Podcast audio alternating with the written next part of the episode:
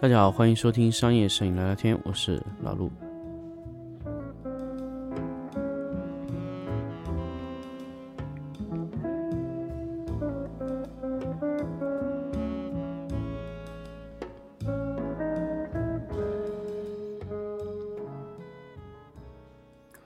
欢迎大家继续收听新的一期商业摄影聊聊天节目。那这一期呢，其实想跟大家分享一个话题是。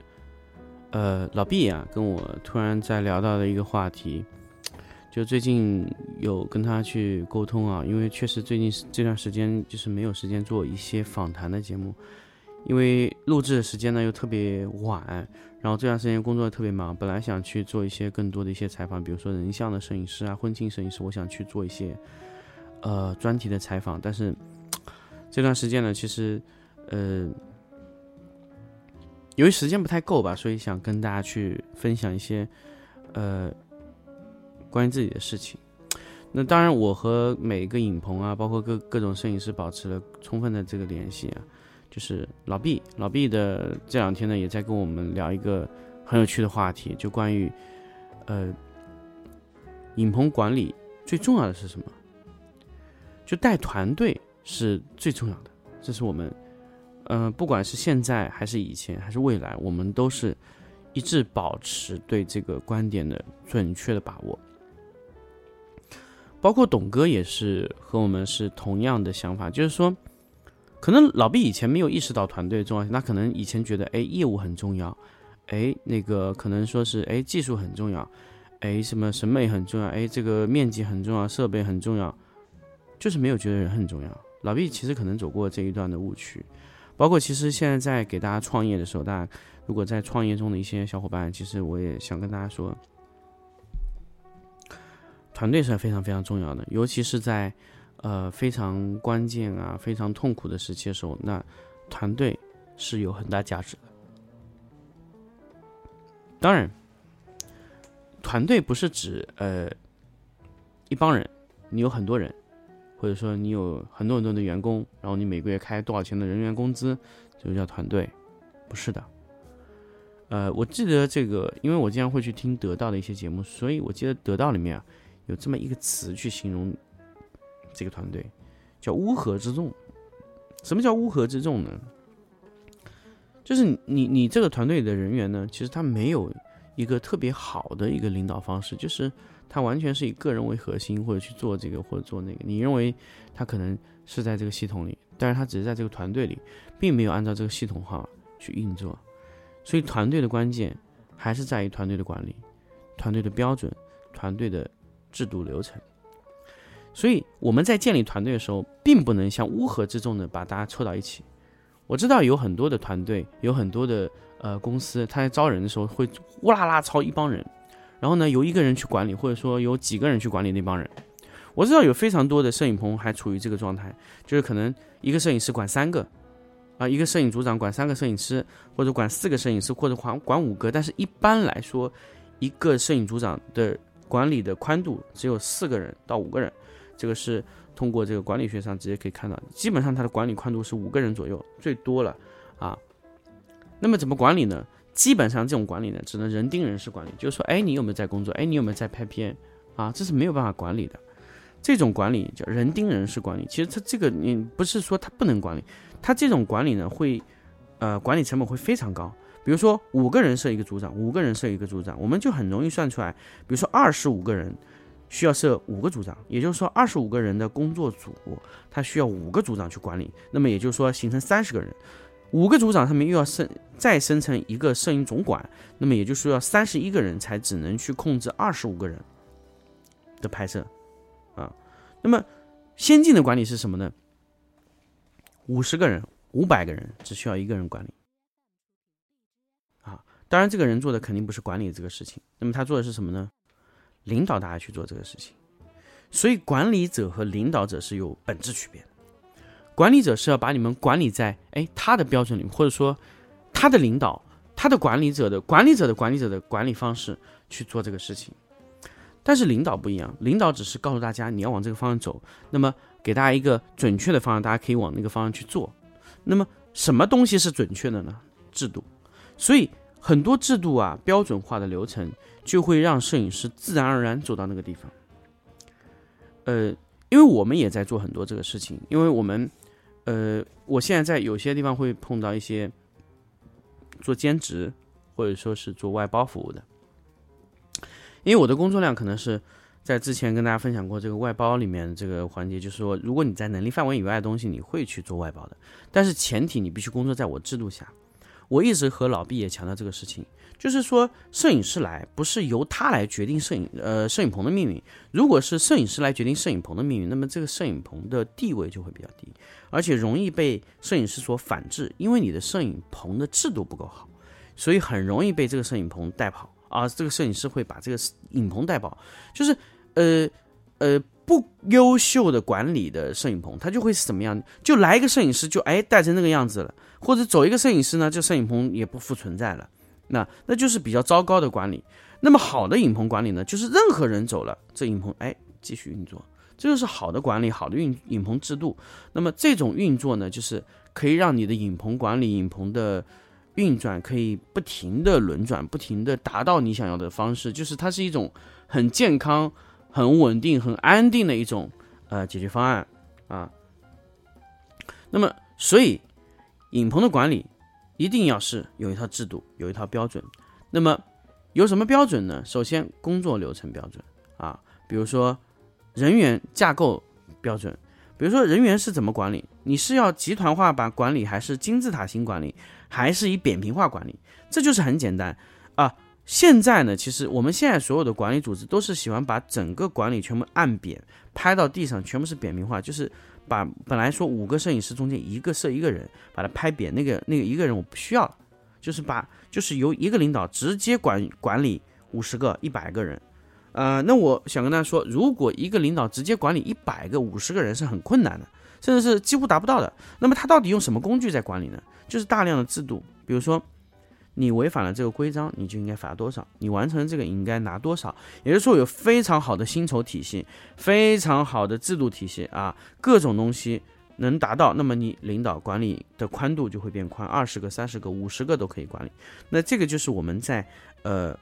管理这个团队的时候需要用到的各种制度，比如说样品的制度、丢失的制度啊，还有你设备设备归属的制度，还有维修的制度。还有甚至有上班迟到啊这种制度，我们都会去要求各级领导去把它做好。那么以后这领导或者在或者不在，那这个这个制度留下来以后呢，就每个人必须遵循这个制度去做这个事情啊，因为制度是能决定一系列的管理成本的。因为你制度只要越详细，你的管理成本就越低。所以这就是一帮乌合之众和一帮有管理团队的东西去做的事情。我现在可以比较有把握的说，就是任何一个摄影师进到我的团队中，就几乎是在五到呃十天就可以完全适应到这个团队，除非这个摄影师本身不适合我们的呃模式。当然，我们从选摄影师这一端到使用它，都会有一定的选择。那么选择的标准是什么呢？我一定觉得不是呃说你的技术或者怎么样，技术只是我们考量的一种啊。虽然现在来说，嗯，现在来说对于制度的考量是我比较高的一个要求，但是我要跟大家强调的是什么？摄影师价值观必须和我们在一起。就是我，比如说，我要招一个兼职的摄影师，和招一个全职摄影师，我的理念是完全不同的。兼职摄影师，我认为他只需要可以帮我把这个事情做完，按照我的要求做就可以了。但是如果我要招一个全职摄影师，我的理念是不同的，我需要有我们相同的价值观啊。那我呃优先会考虑一些全职摄影师的一些呃利益。那很多东西我可以让全职摄影师或者全职的一些。呃，陈列啊，修图师都会拿的更多。那这个是我们从整个团队的价值观上面来说，我们是一致的。嗯，这个就是呃做全职的好处啊，包括全职，因为全职我们要求是跟大家在心在一条线上。如果呃，我记得我以前的同事就是特别喜欢说我一个点，说什么哎，老陆你特别喜欢招和你一样的人。那我我一直在想，就说哎，为什么我说哎跟我一样的人会周围会是这样？但但是我一定要跟大家强调，其实不是我在找一样的人，而是我在找和我价值观相同的人，甚至和这个公司价值观相同的人。虽然创始这个团队他的领导的价值观就几乎决定了这个团队的价值观，但是我希望一个好的价值观体系会体现在整个影棚管理中，会体现在突体现在这个影棚的这个后面的延续中，我觉得是好的价值观是要体现。我的，我觉得一个好的价值观什么，就是这个团队善于学习啊，乐于乐于去去去把自己的事情完成，而且对金钱有渴望啊，对对对，这个收入是有欲望的。那这种团队是一个非常好的一个团队。当然，呃，我说的欲望不能太重，就是可能。呃，大家知道，就是我对钱有需求的时候，我就会努力的去做一些事情，因为我们不能要求每一个员工都拼了命、玩了命的去帮你赚钱，因为他在赚钱的时候，他自己也能得到很多。但是，其实我也想在这里跟老毕或者说一些呃跟我聊天的一些影棚的管理者，我想跟大家说，虽然可能你的薪酬体系会非常好，但实际在运作中，可能总有那么几个员工，他可能觉得，哎，这样就可以了，这样就满足了，你知道吗？因为这个员工在任何的团队中会出现的，啊。因为他可能觉得这样就是可以的，那么这个员工哪怕只是产生这个量，你在使用它的时候，也是可以一个一个呃非常好的方式去用，因为他可能也在帮你赚钱，但是他可能赚的不多，但是他觉得也满足，所以他愿意在这个团队中以这个收入去去去去接受它。那么每个公司都会有这样的员工，不管你用怎么方式去激励，他觉得达到他想要的东西就好了。那当然，如果有一天他的欲望不足了，他说：“哎，我想赚更多。”他自然而然会努力。所以，我们没有办法去控制一些，呃，员工本身都觉得比较满意的状态啊，当然，我也想说，其实，其实，在在可能在两年前、三年前，可能我对这些员工，我肯定会想：“哎呦，这个我不需要欲求不满的人。”但是通过一两年的做管理经验下来，其实，呃，整个带整个团队的时候，我觉得其实这样的员工其实更容易被掌握，因为他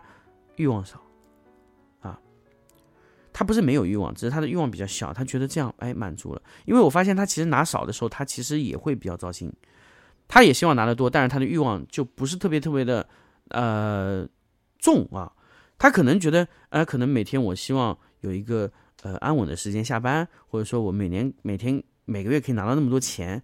他觉得就可以了。因为你不能保证你每一个团队人都是工作狂，知道吗？就是我我一直强调，就是说你不可能招一堆工作狂来跟你工作的。这是不可能的。你幸运，你可能有工作狂，但是工作狂有工作狂的糟糕的地方。所以，一个团队中只是只需要什么呢？就是善于学习啊，沟通也比较顺畅啊，甚至大家可能可以一起玩得来，可以有一些共同的话题，或者说是，呃，叫什么呢？就是你对钱有一定的欲望，这个团队我觉得就是非非常非常好的一个团队啊。呃，我不喜欢那种死气沉沉团队，因为死气沉沉团队往往他他没有什么创意啊，这种迸发的一些东西。我们很多时候呢，就是我们可能会聊到一些，哎，最近看过一些电影啊，或者跟最近看过一些比较有趣的图片，或者说甚至我们就玩玩过的游戏吧，就可能说我们就随便闲聊各种东西会聊到，哎，那突然突然聊到说，哎，这个事情，嗯，不错。然后因为我们有时候经常会，就像我们今年开发的一个微缩摄影的一种拍摄模式啊，就是，哎，突然发现，嗯，原来。微缩也是一种很有意思的东西，然后我们就找把图片找来大家一起看，然后就决定，哎，我们今天今年可以往这个方向去突破一下，啊，就是呃往这个方向去突破，就是我们把所有的产品啊都加入了微缩的一些一些一些元素去做，那这个就是我们突然就灵机一动嘛，就觉得哎这个能不能试一下，然后我就就就马上把这些微缩的模型买下来，因为我的效率是很高的，我不是那种就今天哎想到了哎说我我想想哎想好了再去做。不。我现在，比如说我我去完成一个事情的时候，就是我这个事情，呃，想到了，我就马上去尝试，你知道吗？因为现在在中国这个时期，试错成本是很低的。比如说你想去试一下微缩摄影啊，OK，我我扔三千块钱、四千块钱去买，把所有的道具都买回来，调整一下。因为对于一个影像工厂来说，三四千块钱几乎就是没有成本。为什么呢？因为它拍摄图片，它可能就是五六单，一两天的成本就可以把这个所有的道具全部回收了，这个成本全部回收回来。所以没有问题的，所以我们就马上就尝试，哎，尝试几单，客户很满意，马上就可以继续执行。所以我们就就会长期的去往后去做这个微缩模型，因为我们从一开始的，比如说小人啊、房子啊，到现在是各种小雨伞啊、小凳子啊，啊，甚至到最后的一些微缩的一些呃植物造景啊、各种大型的造景啊、买房子啊、微缩的房子，我们都会去把它买回来，就尝试。快速尝试导致，其实本来就是我们一个自己的小想法，结果呢，最后甲方说：“哎，我今天全部改成这个行不行啊？”好，大量的买，这就是我我说的，就是说我们在价值观上一定要相同。就是可能我们今年说到一个东西，哎，挺有意思的，让我们聊天，可能就是一一种非常呃平常的聊天的方式去跟大家去去说这个事情，然后就觉得哎挺有意思，我们就做了。所以团队建设一定是在我们在影棚管理中，我觉得是第一优先级的事情。那么团队建设在之前呢，就是我们把制度建设好；在之前呢，就是我们把价值观统一好。就是我们招来的团队的员工啊，因为呃，我从原一个公司离职，虽然有很多的员同事从就是从原公司带来，其实我后来发现呢，其实我并不是想要原原公司所有的员工，我只是想找一些跟我的价值观非常相似的人。其实就是那一些人，我和他价值观相似。我觉得。我我我需要的价值观就是什么？第一个善于学习，第二个呢，大家觉得有有话说，有话题，然后呃，我甚至觉得偶尔有一些八卦的，我也觉得非常好。我觉得其实这种情况就是爱八卦的人，大家知道吗？如果他爱八卦的人，一定这个人是非常善于两个事情：第一是收集信息，第二个是善于观察，他注意细节。大家知道吗？其实注意八卦的人，他如果在就比如说呃做一些比较仔细的事情，比如说修图啊、拍摄啊。他很爱八卦或者怎么样的，其实他对于他的一些，呃，那个方面的呃要求是很高的，比如说细节的注意力，还有一个信息的收集度，这两个东西他是非常要求非常高的。他如果在专业上体现，也是可以做到非常好的。另外一个呢，就是我希望，就是我我我的一些团队中的员工啊、团队员啊，就是我喜欢称他们为队员啊，不喜欢叫他们队友啊，就是嗯。有对钱有一定的欲望，啊，对钱一定要有欲望，就是不能完全对钱没有欲望。我我是希望对钱是有一定的欲望，啊，可以想要钱、需要钱去做这个事情，这很重要。所以这个就是我想跟大家在这里分享的关于团队建设的这个第一优先级的事情。所以后面呢，我们可能还会分享一些关于这些呃团队建设啊这些一系列的问题，但是呃。也会跟大家去分享吧。那么，呃，我突然想到一个问题，就是我们在之前在数据化摄影棚啊这个付费节目的时候啊，最后两期节目啊，其实我们已经想好了标题，我会马上把这个呃做出来，是两期非常经典的呃话题节目。如果大家想听，那可以应该是在不久的时候就可以更新上来啊。好，关于这个。团队建设的事情，我们就跟大家分享到这里，我们下期再见。